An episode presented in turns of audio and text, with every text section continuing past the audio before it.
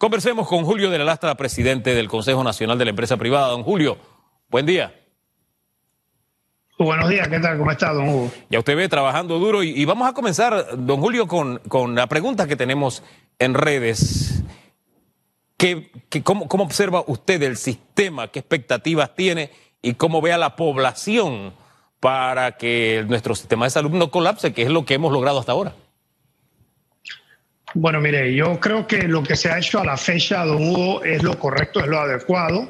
Volvemos al tema fundamental. Esto era inédito, no existe un manual ni un protocolo escrito, así que todos han utilizado en la mayoría de los casos el sentido común o el mejor entender. Eh, yo creo que se cumplió lo que se quería, que era primariamente la contención, evitar la saturación en los hospitales eh, porque no teníamos suficientes camas, ni tampoco ventiladores, ni, ni otros insumos o, equipos. Eso se logró. Eh, ahora viene la parte de la reapertura y posteriormente la reactivación. Ciertamente eh, nosotros hemos ponderado el tema de que la salud es importantísimo sin ella, no existe absolutamente nada más en la vida. Sin embargo, lo que proponíamos era, ¿por qué no existen algún tipo de mecanismos eh, paralelos que pudieran en un momento dado ayudar eh, a, salir de este debacle tremendo. Eh, porque obviamente el impacto del COVID ha sido enorme, ha sido terrible, no solamente a nivel de núcleo familiar, sino también a núcleo social. Las personas han perdido sus trabajos, las empresas han dejado de funcionar y eso nos preocupa enormemente. De allí que nosotros pensamos en que eh, paralelamente, con todo respeto, con toda la gradualidad, mediante la observación de todas las medidas eh, eh, bio, de bioseguridad o biosanitarias, se puede lograr una apertura. Esto no es diferente a lo que han hecho muchísimos otros países. Y vuelvo y repito, este es un tema de ensayo y error.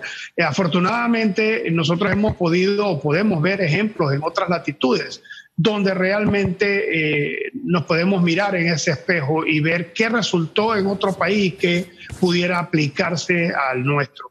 En ah. cuanto a la población, yo sé que hay obviamente muchas personas, muchos detractores diciendo que la población no ha sido disciplinada, no ha sido responsable. Eh, yo sé que nosotros obviamente como buenos latinos somos efusivos, somos de salir a la calle, somos de saludar, somos de tener hasta cierto punto cierta indisciplina, pero yo, quisiera que también analicemos eh, las restricciones impuestas, la cuarentena, y lo hemos dicho en muchas ocasiones, la cuarentena no es remotamente parecida ni es la misma circunstancia cuando tienes a dos personas viviendo en 400 metros cuadrados que cuando tienes a cinco siete o más personas viviendo en 40 metros cuadrados. Hay, un tema importante allí de, de cómo contener a una persona en hacinamiento es literalmente estar en una cárcel. Eh, porque volvemos al tema, una cárcel de 400 metros cuadrados es todo un lujo, mientras que en 30, 40 metros cuadrados es realmente una prisión. Así que eh, también es muy sencillo y muy fácil estar criticando cuando la persona tiene en un momento dado eh, su salario garantizado, porque ya trabaja para, para el gobierno, trabaja para una empresa que sigue operando pero nosotros no podemos dejar atrás ni, ni dejar de ver a todas aquellas personas que han perdido sus trabajos que necesitan eso, ese, ese 46.1% de informalidad, que son más de 753 mil personas, tienen que salir todos los días a la calle a poner, obviamente, a ganarse el sustento para su familia. Así que eh, la situación obviamente es compleja. Eh, no me parece que buscando culpables en un momento dado de una u otro lado sea la mejor forma. Yo creo que todos debemos tratar de navegar en la, mejor, en la misma dirección eh, y obviamente esta tiene que ser una dirección de construcción, de proactividad, de proposición. Fíjese que en esa misma línea de pensamiento, no en buscar culpables, pero sí responsables, eh, tenemos, debemos tener claro que hay una corresponsabilidad. Cada uno de los, las personas que habitan en este país tenemos un grado de responsabilidad. Y, lo más difícil de cambiar en una sociedad son los hábitos y costumbres. Los seres humanos respondemos a hábitos y costumbres. Y hay un vacío que ha estado permanente y que siento puede mejorarse, y es el acompañamiento para cambiar los hábitos y las actitudes. Es decir, cuando yo tengo una campaña, yo primero tengo mi genérico para impactar y el primer llamado que hubo equipo país, Podemos, vamos a salir de esta bien porque se trataba de alguna forma de animar al país entero, pero después teníamos que entrar en los hábitos y actitudes. Y sabiendo, por ejemplo, como usted dice, que había gente conviviendo en un espacio pequeño, poner el caso de San Miguelito, mis mensajes como gobierno en redes, en medios de comunicación, deben ir eh, eh, en consonancia con esa realidad para decirles cómo tú puedes superar esa situación. Entonces siento que nos hemos quedado con una ah, con unas campañas de Podemos, todos juntos Podemos, lávate las manos, el gobierno hace, pero el acompañamiento a la gente para superar este trago amargo no ha sido el mejor. Esa responsabilidad creo que es bueno que la aceptemos o que quienes tienen al frente las decisiones deben aceptarla para poder mejorar, porque esto todavía sigue y tenemos espacio para mejorar. Pero usted puede verlo distinto, don Julio. No, para nada. Yo de hecho coincido plenamente con usted en el sentido de que eh, ha faltado evidentemente mayor información y seguimiento. Al final del día, eh, lo hemos dicho en muchas ocasiones también, de que eh, los gobiernos no parecieran ser muy eficientes en el proceso de comunicar. esta no ha sido la excepción. Y, vuelvo y repito, yo creo que el panameño es lo suficientemente inteligente como para poder eh, recibir instrucciones claras, precisas y coherentes. Eh, porque volvemos al tema del confinamiento. Si no tienes las medidas, no tienes el espacio adecuado, malamente puedes pretender realmente eh, mejorar o obedecer esas instrucciones que te han dado. Eh, yo, creo que en términos generales, tanto el pueblo eh, como el Estado, el sector privado, en términos generales, los panameños nos hemos portado muy bien, muy resilientes ante esta situación tan difícil y tan complicada. Eh, y, y sí es verdad, obviamente no es un tema de buscar quién es el culpable, pero sí es obviamente responsabilizarnos por nuestras acciones. Usted lo estaba diciendo al principio todos tenemos definitivamente una cuota que aportar y esa cuota es, si no tienes que salir, si no tienes que salir, entonces quédate en casa.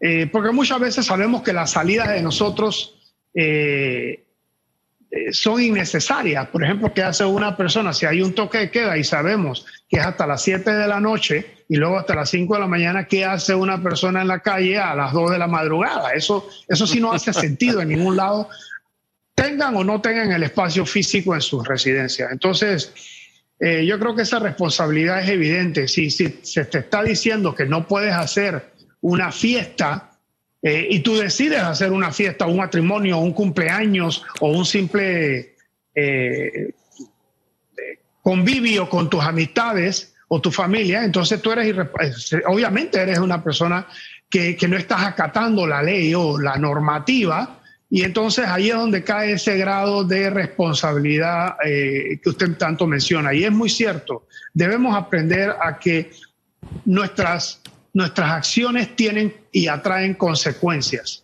Tratemos indiscutiblemente de minimizar el efecto negativo de nuestra huella fuera del hogar para evitar la mayor cantidad de rebrotes, porque eso está afectando y va a afectar obviamente más a al país, al ciudadano. Sí, fíjese que me gusta ahora que usted habla del tema de las fiestas, que uno equilibra este tema, porque al final, si hacemos memoria, no es que ahora se esté haciendo fiesta en el gueto, por decirlo de alguna manera, sino que aquí hay gente que ha hecho fiestas en, en lugares bien y por ahí comenzamos con un matrimonio, si hacemos memoria, es decir, esto no, así como el, así como el virus no distingue clase social, económica, política, raza, credo, así tampoco eh, el tema de la desobediencia podemos ponerlo en la carga de un sector nada más. Es decir, eh, el que hoy está celebrando fiesta en el barrio, tal vez no se va el fin de semana para la playa o para el interior en su propio carro, porque no tiene esa posibilidad, pero hay quienes sí lo están haciendo. Ahora bien, eso, eso lo planteo así como un marco para llevarlo a un escenario sabiendo que hay quienes tienen más necesidad y Panamá como un país, uno de los países de peor distribución de la riqueza, eso nos ha gasnateado como sociedad en este momento y hay quienes han aprovechado para plantear, espérate, la economía es una cosa y la vida y la salud es otra. Y hay quienes tenemos la tesis basada en la realidad y en estudios científicos que nos dicen, espérate, no, es que la salud y la vida es importante, pero si la economía no, no funciona, tampoco hay salud y tampoco hay vida. Está comprobado, países donde el PIB se cae, hay más muerte, hay más enfermedades, se deteriora la salud y se deteriora todo. No hemos logrado esa, esa sincronía. ¿Cuál sería el camino o qué se está explorando en esta comisión tripartita para encontrar esa sincronía que eche por tierra ese, esa tesis que algunos están tratando de vender entre, espérate, que aquí están los que tienen mucho y acá están los que no tienen nada? Don Julio. Sí, claro. Bueno, primero que todo, eh, permítame decirle que su análisis es 100% correcto en cuanto a la definición de la salud. La Organización Mundial de la Salud claramente establece que salud no es solamente el tema de la existencia del bienestar físico.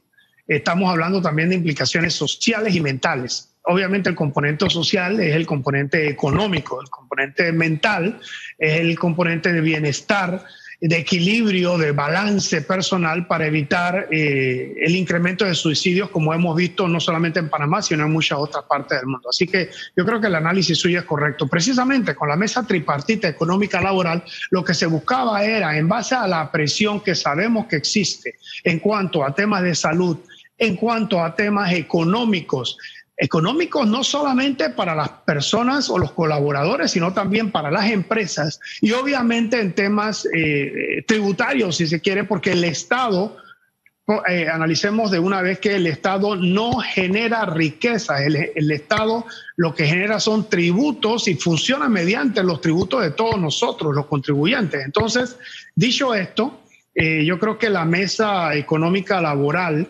eh, que fue conformada por el Ministerio de Trabajo fue una decisión correcta, fue tratar de conjugar tres sectores extremadamente válidos, importantes, eh, beligerantes en la sociedad, que son obviamente el, el, sector laboral, el sector empleador y el sector de gobierno.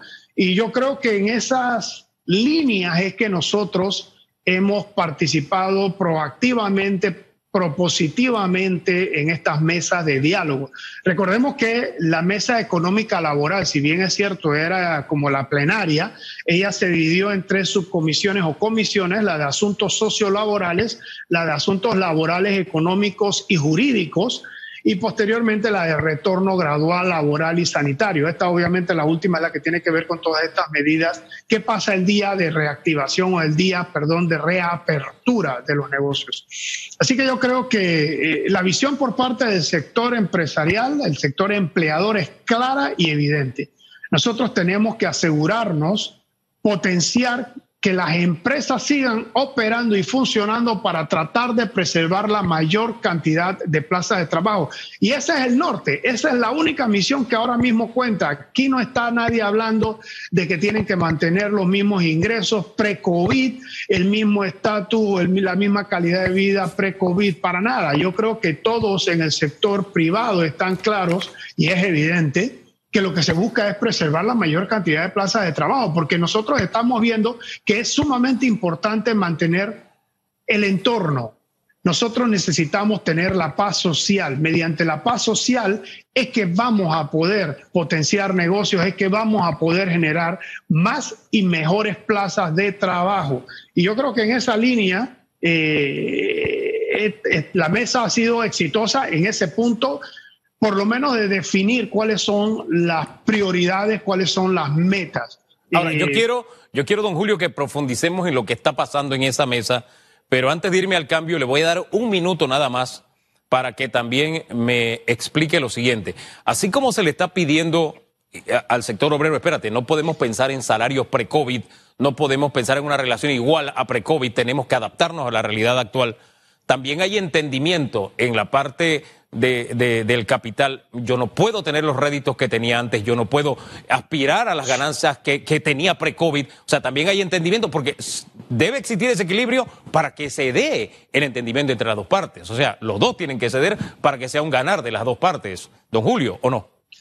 Por supuesto, yo creo que ese equilibrio está claro y evidente por parte del sector empleador. Se ha dicho en muchas ocasiones de que este es un tema la pandemia que va a demandar, va a exigir sacrificios y cuotas de sacrificio tanto del sector laboral como del sector empleador como del sector estatal.